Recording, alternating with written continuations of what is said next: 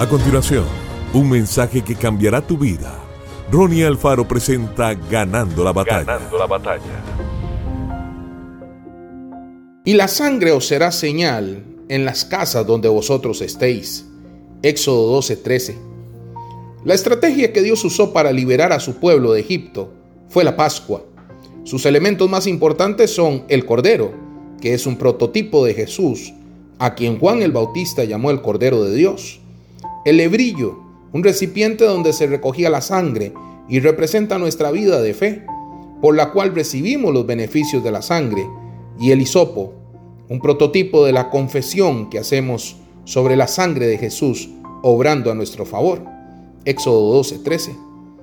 El arma más poderosa que nos dejó el Señor Jesús es su propia sangre.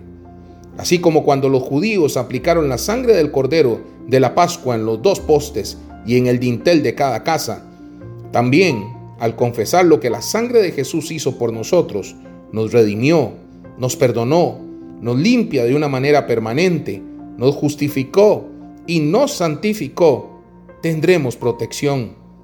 Determínese a erradicar todo lo que esté fuera de orden en su vida por medio de la sangre de Jesús. Ella tiene poder para librarle de toda rebeldía, toda enfermedad, todo fracaso y toda herida emocional. Que Dios te bendiga grandemente. Esto fue Ganando la Batalla con Ronnie Alfaro. Seguimos en Spotify y en nuestras redes sociales para ver más. Ganando la Batalla con Ronnie Alfaro.